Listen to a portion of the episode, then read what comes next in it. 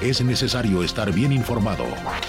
Radar 107.5 FM y Radar TV Canal 71, la tele de Querétaro, presenta Radar News. Los acontecimientos de mayor relevancia. Las noticias al momento.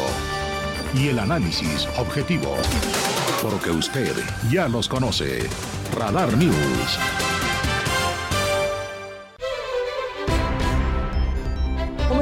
¿Cómo están? Bienvenidos a este espacio informativo. Mi nombre es Diana González. Me da muchísimo gusto poder volver a encontrarnos aquí en este espacio de noticias, la tercera de Radar News. Es un gusto, de verdad, poder tener este encuentro, además de que puede ser bilateral, si toman por ahí nota del número de WhatsApp 442-592-1075, para estar en constante conversación, ya sea que me manden por ahí los trending topics, que me comparten alguna nota interesante de nivel local, nacional, internacional por ejemplo, si vives en el municipio de Querétaro, que me compartas cuál fue tu impresión. Es más, primero, si tuviste oportunidad de revisar el informe de actividades del cuarto año de gobierno del alcalde Luis Nava, si tuviste oportunidad de verlo, si te interesó, porque también se vale decir no, no me interesó, si fuiste un ciudadano comprometido y te diste la oportunidad de, escucharlo a través de la frecuencia del 107.5 y del 101.1 Estéreo Cristal, eh, que me digas cuáles son tus impresiones, qué te parece y si no lo viste,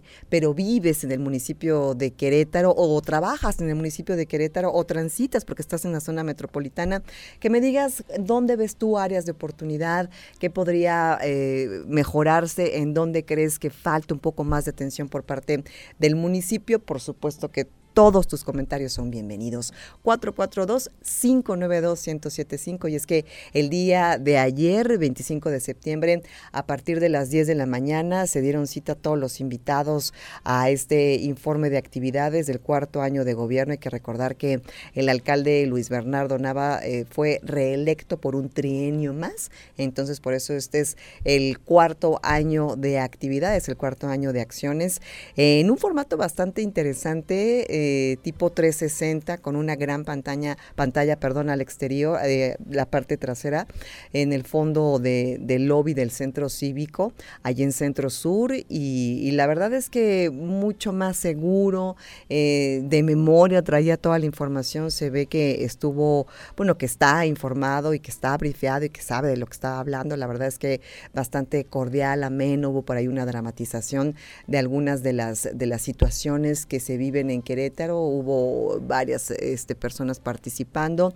Y también algo muy importante y que algunos analistas políticos les llamó la atención fue el hecho de la fuerza que toma eh, la esposa del alcalde, Araí Domínguez, que bueno, es la presidenta del DIF municipal y que toma esta postura y esta posición también de, de entregarse al trabajo. Y es que platicaba yo con ella al final del informe y le decía es que pues si una persona de la familia o dos personas de la familia están involucradas en el servicio público, pues de alguna manera afecta para bien o para mal toda la familia. Entonces, qué mejor que toda la familia esté de alguna manera involucrada y la verdad es que yo sí celebro la presencia de una mujer en el ejercicio de las actividades y también fuerte, segura, bien posicionada ahí durante este informe de actividades. Entonces, eh, pues ya estuvieron mis compañeros Andrés Esteves y Aurelio Peña haciendo un repaso de algunas de las opiniones que se gestaron alrededor de este informe de gobierno que iremos desmenuzando a lo largo de esta tercera emisión de Radar News.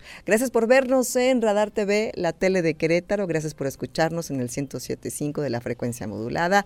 El viernes anduvimos de control remoto allá en el centro histórico, en la Casona de la República, en Hidalgo 4. Estuvimos haciendo nuestras entrevistas. Fue distinto estar en otro escenario, pero bueno, pues también siempre es agradable regresar aquí a la cabina y sobre todo saludar al maravilloso equipo que nos acompaña cada noche. Omar Martis en los controles digitales, Mauricio González en la producción general y David Castellanos en Radar TV, Canal 71, la tele de Querétaro. El día de hoy también otro tema polémico, interesante, tiene que ver con esta eh, promesa de campaña que inclusive había hecho el presidente Andrés Manuel López Obrador, si usted lo recuerda bien, desde siempre había dicho que iba a eliminar el horario de verano, que porque no representaba ningún ahorro y que simplemente, bueno, pues afectaba la salud de las y los mexicanos. Y pues había siempre opiniones encontradas, ¿no? Por ejemplo, el tema de los horarios para las eh, ciudades eh, y estados fronterizos, ¿no? ¿Cómo afectaría? Es decir, siempre hubo una polémica en la mesa, pero la realidad es que con 22 votos a favor, uno en contra y 11 abstenciones, la Comisión de Energía de la Cámara de Diputados aprobó el dictamen para eliminar el horario de verano y lo turnó de manera inmediata a la mesa directiva con la intención de discutirlo y votarlo en el Pleno el próximo miércoles. La nueva ley de usos horarios propuesta por el presidente Andrés Manuel López Obrador prevé la derogación de la ley del sistema de horario del 2001 y del decreto por el que se estableció el horario estacional el primero de marzo del 2002. Así, el horario de verano se aplicaría a partir del próximo año exclusivamente en los municipios de la franja fronteriza norte desde el segundo domingo de marzo y hasta el primer domingo de noviembre. Ahora, insisto, este fue aprobado el dictamen, se turnó a la mesa directiva y se va a discutir y votar en la sesión del pleno del próximo miércoles, miércoles 28 de septiembre, para estar muy, muy pendientes de cómo será la votación y si efectivamente, bueno, pues esto se pondrá en marcha y se eliminará el horario de verano para aquellos estados, entidades federales municipios que no pertenezcan a esa franja fronteriza. Así que, ¿cuál es su opinión? ¿Le gusta el horario de verano? ¿Quiere que desaparezca? ¿Lo odia? Compártame sus impresiones al 442-592-1075. La verdad es que a mí me gustaba, se me hacía como diferente, como que de repente cambiaba un poco eh, la vida y el sistema y como que te, no sé, te sacudía un poquito, pero la realidad es que mientras más años tengo me afecta más. Y en esta ocasión sí me sentí como muy con jet lag, como cuando te vas de viaje y que hay siete horas de diferencia, así me sentí y la verdad es que no, no había salido de, de la zona metropolitana, entonces pues es un poco frustrante, sí, sí me afectó en esta ocasión físicamente, estuve una semana como tratando de adaptar adaptarme, pero pues no es algo que particularmente este, deteste, ni mucho menos. Hay gente que sí, que no lo soporta y que de verdad es, es algo que quisiera eliminar. Hay otros que les gusta. ¿Cuál es su caso? 442-592-1075. Hago mi consulta a mano alzada. Aquí en la cabina, Omar, Mau y David son partidarios de sí, levanten la mano, ahí sí, ah, sí, horario de verano. Mauricio González. No horario de verano. Martis y David, pues sí, así más o menos está. Este es ya representativo del pueblo. del pueblo de México. Son las 8 de la noche con 8 minutos, 8 con 8. Reitero que nos pueden mandar sus comentarios al 442-592-1075 y por supuesto también a través de Facebook a eh, la página de Radar News Cross, sus mensajitos. Nos puede dejar también allí en los comentarios. Seguirnos en la página web www.radarfm.mx, en Twitter, Radar News 1075, la app Radar FM, por supuesto también en streaming, iHeartRadio. Y si me quieres mandar un mensaje, a mis cuentas en redes sociales. Estoy como arroba, yo soy Diana González en Instagram y estoy en Twitter como arroba soy Diana González. Así que ya están todos los generales, es momento de iniciar con el informe. Ah, mira, por acá vamos a iniciar con el resumen de la información y vamos a dar pauta también a esta, pues a, a una crónica de lo que sucedió este fin de semana con el informe de actividades. Así que vámonos con el resumen.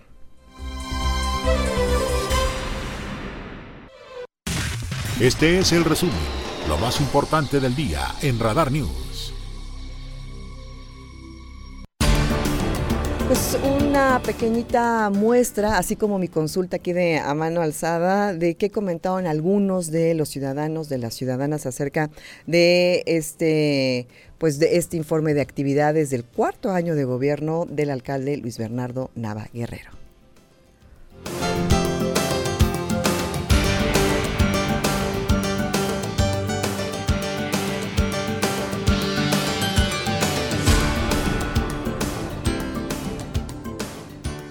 Pero considero que hace falta trabajo en materia de seguridad y sobre todo en poder obtener más espacios para las familias de esparcimiento.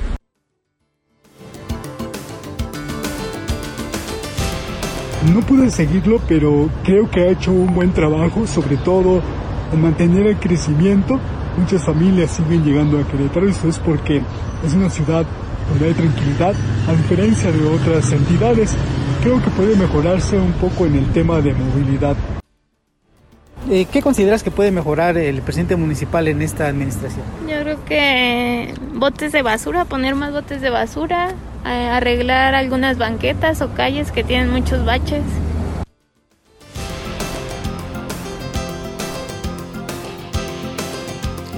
Por su parte, el presidente de la Coparmex, Jorge Camacho, la Coparmex capítulo Querétaro, eh, dijo que había existido por ahí un, pues, una falta de de información en cuestión de materia de seguridad municipal y una área de oportunidad.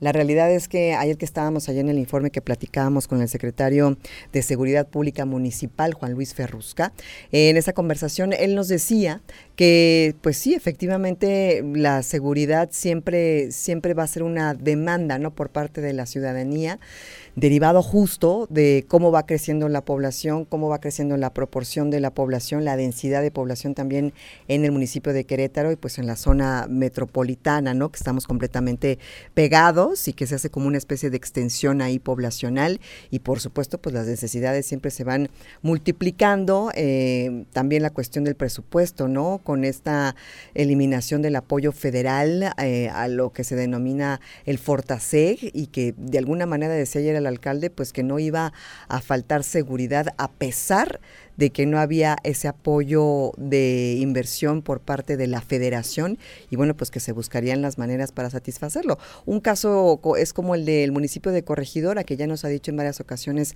el alcalde Sosa que casi el 40% del ingreso del municipio se va justamente para las labores de seguridad, ¿no? Entonces, pues sí, sí es importante y hemos visto ahora, pues se ha mediatizado varios casos, ¿no? De persecuciones, de pues algunos asesinatos, ¿no? Como el de los bares hace alguna semana, este feminicidios también que se llevan a cabo aquí en, en el municipio de Querétaro, eh, desaparecidos, es decir, pues obviamente va creciendo la densidad de población y va creciendo también el índice delictivo, entonces es un tema ahí que siempre tendrá áreas de oportunidad. Eh, por su parte también en la parte de los ambientalistas, en la parte de, de aquellos que se dedican a defender la ecología y el medio ambiente, en la voz de, de América Vizcaíno, bueno, pues ella fue eh, partidaria de decir que hay cosas a resaltar. Primero, la cuestión de la creación del Instituto de Ecología por parte del municipio de Querétaro, que pertenece a la Secretaría de Desarrollo Sostenible y que el doctor Angulo lleva con bastante eh, fortaleza y fuerza. Eso es muy, muy importante. Y bueno, pues también la búsqueda de generar y crear los espacios eh, verdes, la reforestación, es decir, si hay algunas cosas que reconocerse en ese espacio, en esa área.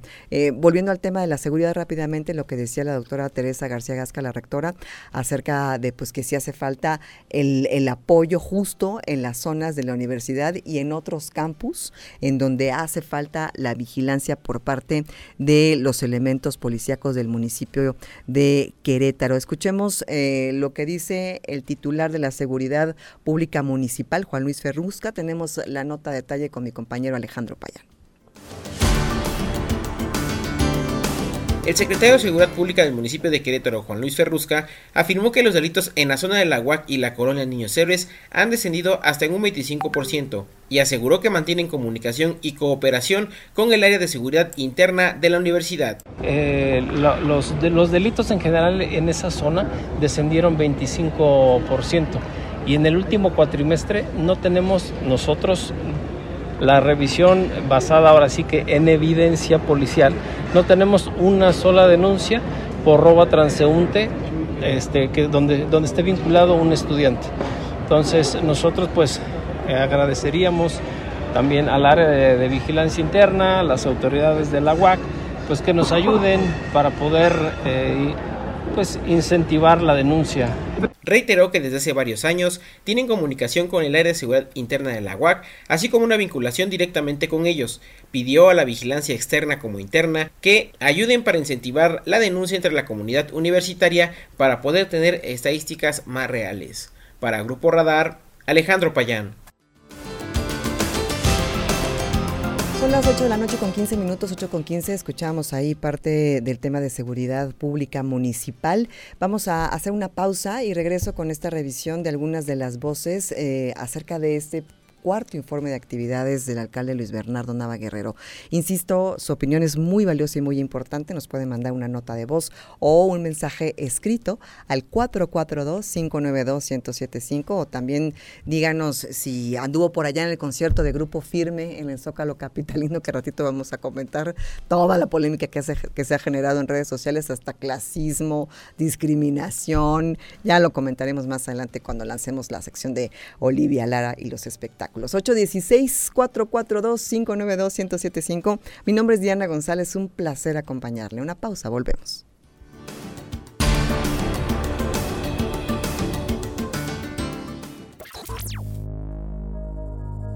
Radar News, la mayor cobertura informativa.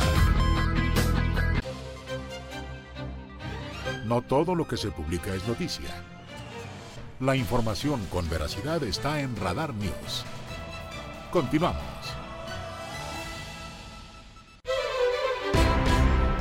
Estamos de regreso, estamos de regreso en esta tercera emisión de Radar News. Platíqueme cómo va usted transitando en la ciudad, si hay alguna, eh, algún problema, algún congestionamiento, compártalo con nosotros al 442-592-1075. Recuerde que ya a partir del 10 de octubre viene pues la siguiente etapa de esta reingeniería de Paseo 5 de febrero, así que hay que estar muy atentos a nuestros tiempos, distancias, las vialidades que normalmente ocupamos y quizá también buscar la posibilidad de hacer rondines, ¿no? Juntarnos con las personas que van al mismo lugar que nosotros o más o menos aproximadamente una misma dirección y buscar también disminuir la carga vehicular, ¿no? De las diferentes vialidades. Habrá que buscar opciones para poder transitarlo de la mejor manera son varios meses, así que sí hay que mentalizarnos a lo que, a lo que viene. 442-592-1075, el número de contacto, el número de WhatsApp. Seguimos con el resumen de la información y le comparto eh, justo de viva voz de la rectora Teresa García Gasca lo que le decía hace un instante en el tema de seguridad. Vamos con esta información y mi compañero Alejandro Payán. Tras el cuarto informe del alcalde Luis Nava, la seguridad en la capital es un tema en el que la administración municipal debe poner más atención y reconocer que hay un problema, afirmó la rectora de la UAC, Teresa García Gasca. En realidad él presentó eh, sus programas de acción. Eh, no presentó cifras o muy poquitas cifras presentó y en donde sí se animó a presentar un poquito más de datos fue en seguridad, habló de la escuela para la profesionalización de policías, lo que me parece muy bien y, yo insisto en que esto es algo que se tiene que hacer porque definitivamente es un gremio que se ha ido eh, pues subvalorando su trabajo, que tenemos una eh, a lo mejor una mala opinión y a veces muy, muy infundada por parte de la ciudadanía y hay que profesionalizar. Pero también hay que decir que la inseguridad en Querétaro ha incrementado de forma muy importante eh, de unos años para acá. La rectora reconoció que la administración municipal ha innovado en programas sociales, aunque no se debe dejar de lado el tema de la seguridad, ya que es uno de los que más le preocupa a la población. Para Grupo Radar, Alejandro Payán. Y eso en la cuestión específica de la colonia Niños Héroes, pero también hay otra problemática en Santa Rosa Jauregui, también la información con Alejandro Payán.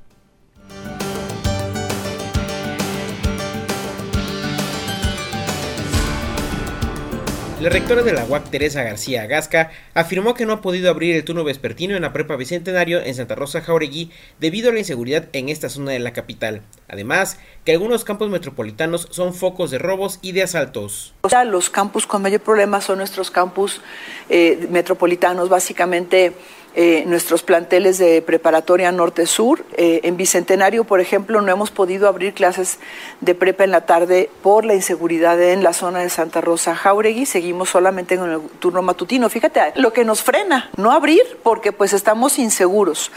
Eh, y, claro que tenemos toda la intención, pero no, no, lo hemos logrado, que son menores de edad, ¿no? Y entonces, ¿cómo, cómo aseguramos que las y los chicos podrán salir de la escuela, sobre todo a la salida, de forma segura? Realmente, y, como muchos van a Guanajuato. La académica reiteró que la inseguridad en las inmediaciones de los planteles educativos se ha incrementado, por lo que insistirán ante las autoridades municipales a que se refuercen los recorridos en las zonas de planteles metropolitanos como el campus Curiquilla, Aeropuerto, el centro universitario y las preparatorias. Para Grupo Radar, Alejandro Payán.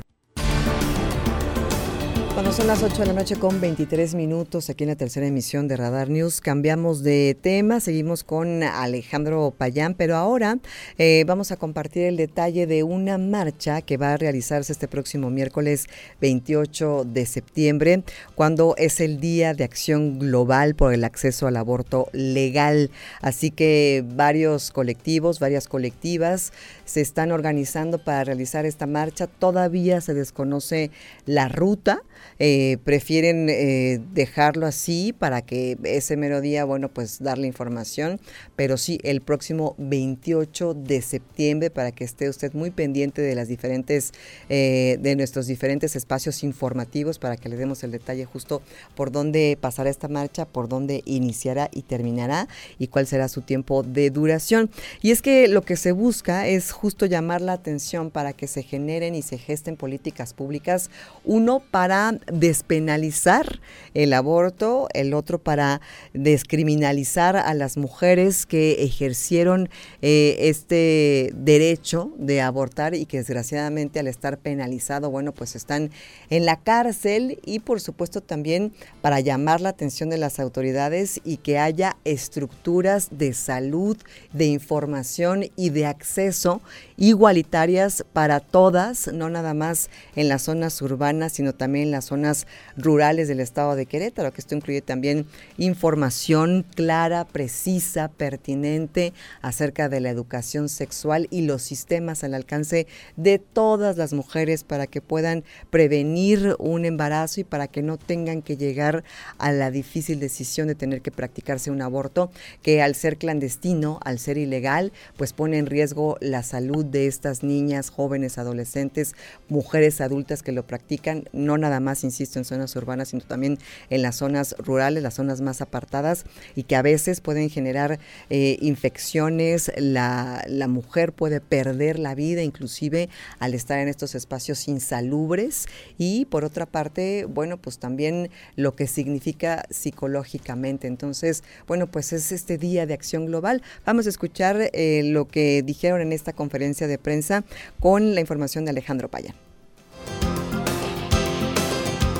Integrantes de las colectivas Casa Violeta, Feminismo para Todas MX, Brujas del Asfalto y Sueño de Arrabal hicieron el segundo llamado a participar en la marcha el próximo 28 de septiembre para el digno acceso a la interrupción del embarazo, afirmó Diana Arlet Chávez, vocera de las agrupaciones. Cada año más mujeres portan el pañuelo morado, verde, negro y blanco, colores significativos de la lucha que desde hace siete años hemos emprendido en este estado. Nuestra lucha por una vida digna no ha sido fácil. Sin embargo, ha sido gratificante ver cómo más mujeres en este estado cuentan con mejores empleos y mejores salarios. Pero sabemos que aún falta más por hacer. Por ello, nuestra lucha continúa. Una lucha de muchas y para muchas. La causa que nos convocará el próximo 28 de septiembre es el digno acceso a la interrupción de un embarazo reiteró que la marcha partirá de la Plaza Constitución a las 4 de la tarde del próximo 28 de septiembre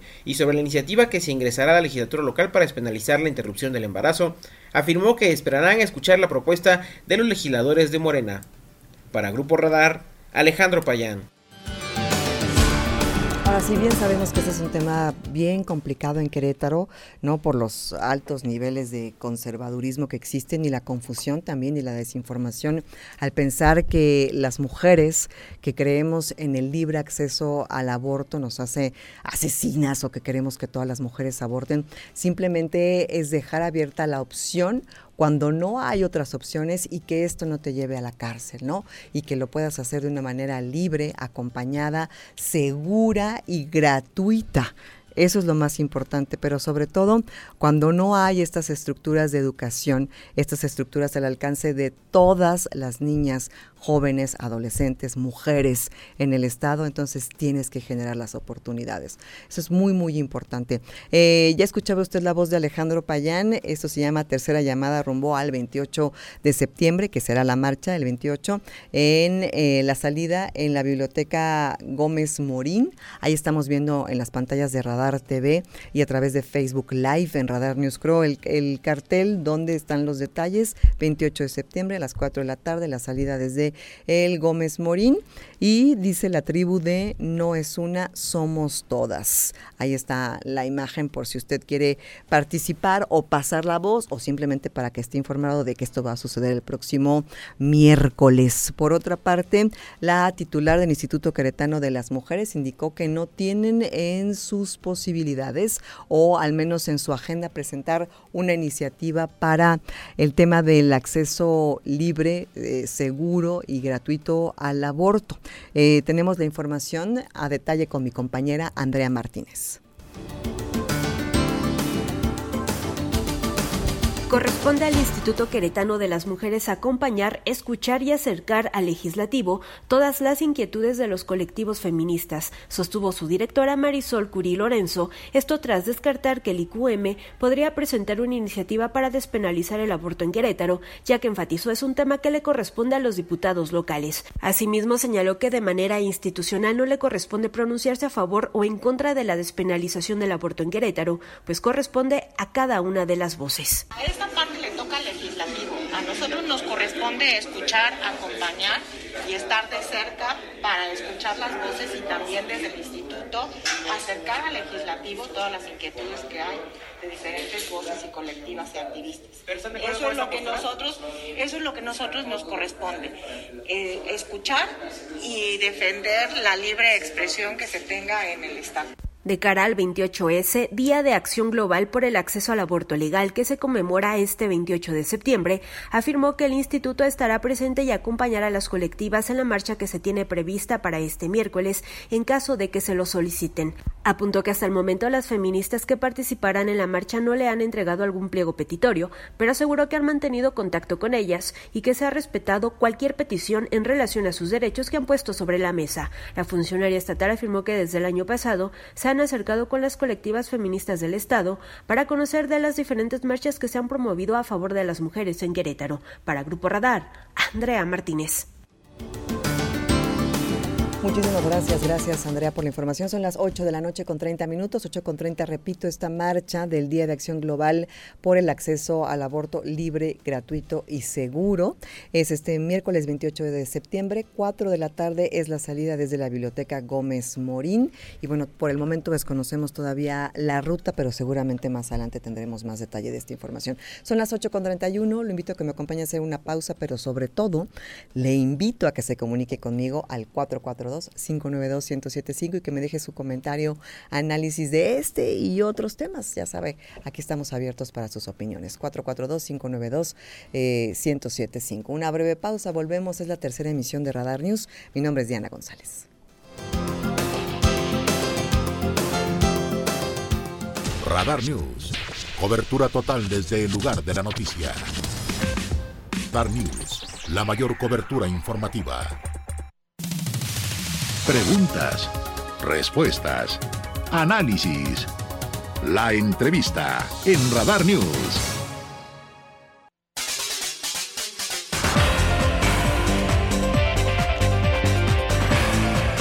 Son las 8 de la noche con 36 minutos, 8.36. Eh, te comparto de nueva cuenta el número para que estemos conectados a través de, tus opiniones, análisis, denuncia ciudadana, reporte vial, 442-592-1075. Y me da muchísimo gusto poder eh, saludar en este momento vía telefónica a la doctora Montserrat Creueras González. Ella es médico por la Universidad Panamericana con maestría en nutrición y políticas en salud por la Universidad de Tufts en Boston y una especialidad en evaluación de programas y políticas de desarrollo social en la Escuela Nacional de Salud Pública. La presento vía Zoom y la saludo con mucho gusto porque tiene un tema bien interesante y la realidad es que hemos hablado en este espacio y en todos los espacios de Grupo Radar acerca de lo trascendental que es visibilizar, entender, comprender, sensibilizar y saber exactamente cómo detectar sintomatologías acerca de padecimientos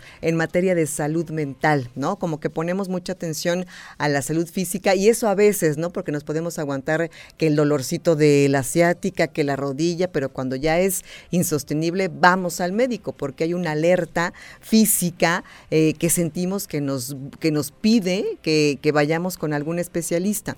En materia de salud mental, a veces es poco nuestro conocimiento eh, o pocas nuestras herramientas y no alcanzamos a detectar esa sintomatología que a lo mejor de manera física es más evidente que de manera mental y a veces nos adaptamos y sobrevivimos eh, o transitamos la vida con ciertos padecimientos que pueden ser atendidos por especialistas y por eso es muy importante hablar de la salud mental y hay un foro que se va a realizar próximamente. Doctora Monserrat, ¿cómo estás? Muy buenas noches, bienvenida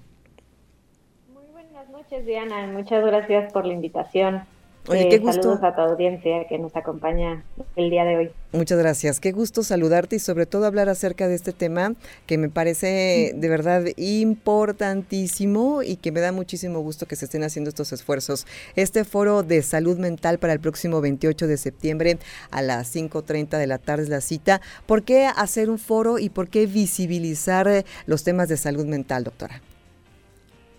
Eh, este foro surgió eh, gracias a una asociación, que es la Asociación del Querétaro, que nosotros queremos. Justamente eh, queremos hacer más visible el problema de la salud mental, ¿no? Y que además tomó mucho más relevancia a partir de la pandemia de COVID-19 y el aumento exponencial de muchísimos padecimientos de salud mental. Y pues bueno, la importancia que que hemos visto cada vez más también en la mortalidad ¿no? de la población mexicana y cómo nuestros jóvenes en, en las primeras causas de muerte en México se encuentra el suicidio ¿no? y, y, y los homicidios eh, altamente relacionados los dos a la salud mental. Y pues bueno, ahora que es el mes de septiembre, el mes de la prevención del suicidio y el 10 de octubre se celebra el Día eh, de la Salud Mental, queríamos organizar un foro este, en el cual organizaciones civiles, eh, expertos en el tema, ¿no? internacionalmente y también este, localmente, nos pudieran dar su opinión y algunas estrategias ¿no? para combatir este problema tan importante. Oye, y este foro es el próximo miércoles 28 de septiembre. ¿A quién va dirigido? Eh, ¿Quiénes pueden participar? ¿Quiénes estarán integrando este foro? ¿Quiénes serán los especialistas que hablarán de, de estos temas, doctora? Claro que sí, como invitados al foro está principalmente la ciudadanía, ¿no? Es un foro abierto, gratuito a todo el que quiera asistir. Este, y también, claro, invitamos a cabezas de algunas organizaciones públicas, de fundaciones y de asociaciones este, sin fines de lucro aquí en Querétaro que trabajan en pro de la salud mental, ¿no? Casas Hogar, fundaciones, eh, contradicciones, etcétera y claro, también algunos eh, funcionarios de gobierno relacionados a la salud que más que nada van eh, a intercambiar ideas y a unir esfuerzos, ¿no? Este, nuestros ponentes como tal son el, el doctor este, Oscar San Román, que es consultor en, en la PAJO, eh, parte de la OMS, en salud adolescente y ahora pues claro que como en salud adolescente está muy relacionado a los temas de salud mental, él nos va a dar una perspectiva internacional sobre ciertas estrategias que podemos tomar e implementar para prevenir a ciertos problemas de salud mental. Eh, también estará con nosotros la doctora Marbella, que es eh, la directora del CESAM, del Centro Estatal de Salud Mental, para darnos su perspectiva, su opinión, eh, algunos esfuerzos que se están haciendo en el Estado, ¿no? Y, y que se haga este diálogo de colaboración y también por parte del PSIQUE, el Patronato de Psicológico de Querétaro, nos eh, estará acompañando la licenciada Eliria, que es la directora y fundadora del mismo. Me gusta la idea de que sea abierto para todo el público porque a fin de cuentas es importante que, conozcamos y que reconozcamos y que nos informemos porque la información realmente nos puede dotar de herramientas para detectar ya sea en nosotros o en los otros alguna sintomatología específica de algún padecimiento y sin ser especialistas, bueno, puedes ayudar canalizando a la persona o tú mismo a un especialista. ¿Cómo puede la gente tener acceso a este a este foro, doctora? ¿De qué manera pueden asistir? ¿Dónde es? ¿A qué hora es? Y si es a distancia, ¿cómo lo pueden seguir a través de las redes sociales? Claro que sí. Eh, para asistir de manera presencial hay que registrarse. Existe un link de registro que compartimos en la página de, eh, de Facebook del Querétaro que nosotros queremos. Y este se llevará a cabo, como, como bien comentabas, este 28, miércoles, a las cinco y media en el Club de Industriales. También en la misma página de Facebook de El Querétaro que nosotras queremos estaremos compartiendo por streaming para aquellos que no puedan asistir de manera presencial, pero quieran acompañarnos de manera virtual. Y claro que es súper importante, eh, justamente por eso surgió esta asociación, ¿no? Creemos que la participación ciudadana es esencial para, para lograr cambios en la sociedad y entonces están todos cordialmente invitados a asistir. Doctora Montserrat, me da muchísimo gusto el haber conversado contigo y hacer extensa, extensiva esta invitación a todo el público de la tercera emisión de Radar News. Muchísimas gracias y ahí nos vemos el miércoles. Muchísimas gracias a ti, Diana, ahí nos vemos buenas noches. Son las 8 de la noche con 43 minutos, 8.43 y mire, le comparto que amablemente me hicieron el favor de invitarme para moderar justamente este panel de salud mental, que es, es un tema que particularmente me interesa mucho, sobre todo por las herramientas que nos puede dotar la información para detectar esta sintomatología de algunos padecimientos mentales, ya sea en nosotros y en los otros. Son las 8 con 44. Le repito que este foro será este próximo miércoles 28 de septiembre a las 5.30 de la tarde tarde en el Club de Industriales. Se podrá seguir a través de la página de El Querétaro que nosotras queremos en Facebook, si es que por alguna razón no puede asistir. Y si no, bueno, pues se puede registrar justamente en la publicación o informes al número 442 476 5736. Una pausa, 844, ya volvemos.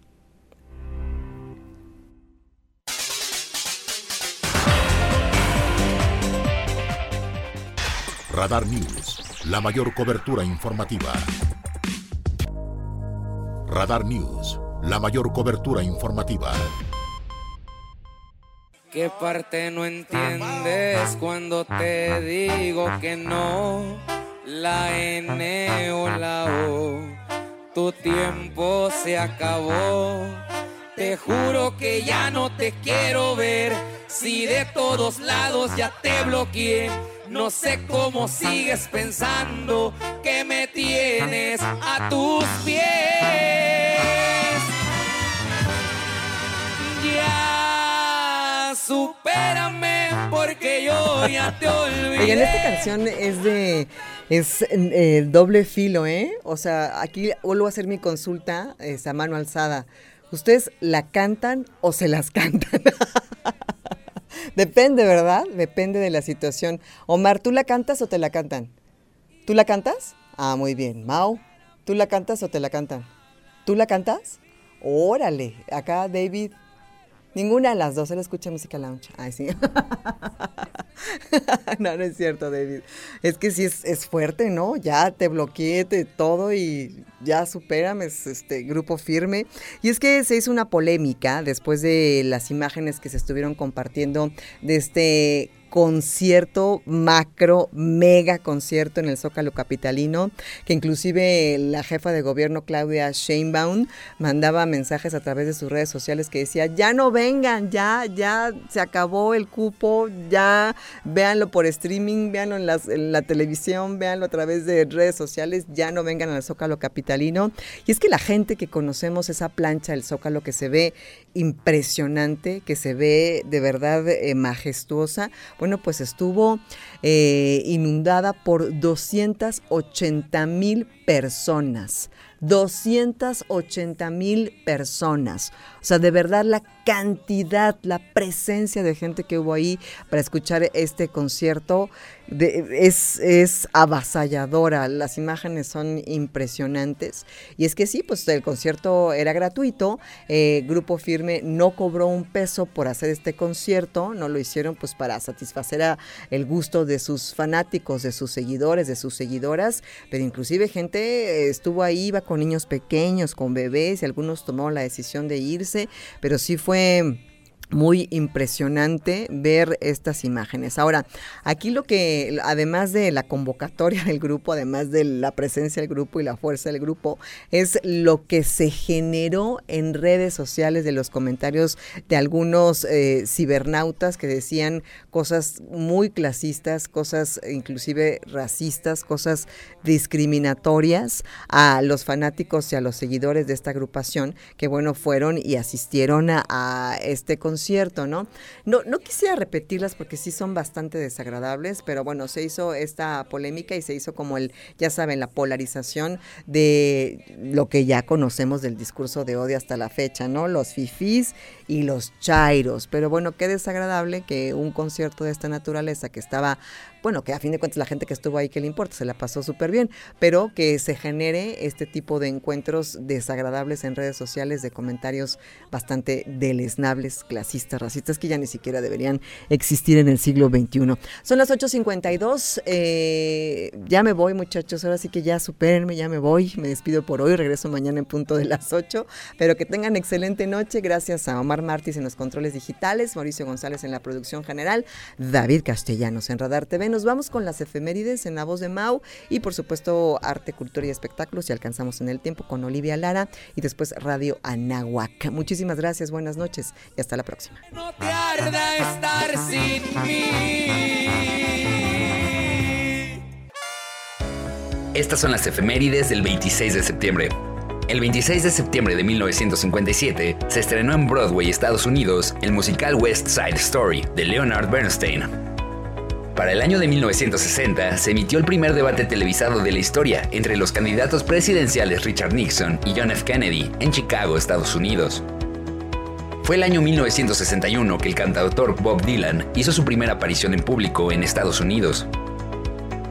El 26 de septiembre de 1969 se publicó en Reino Unido el álbum Abbey Road, el último que realizaría la banda de rock británica The Beatles. Para el año 1973, el avión Concorde realiza su primer vuelo transatlántico sin escalas, batiendo el récord de tiempo para este recorrido en aviación civil.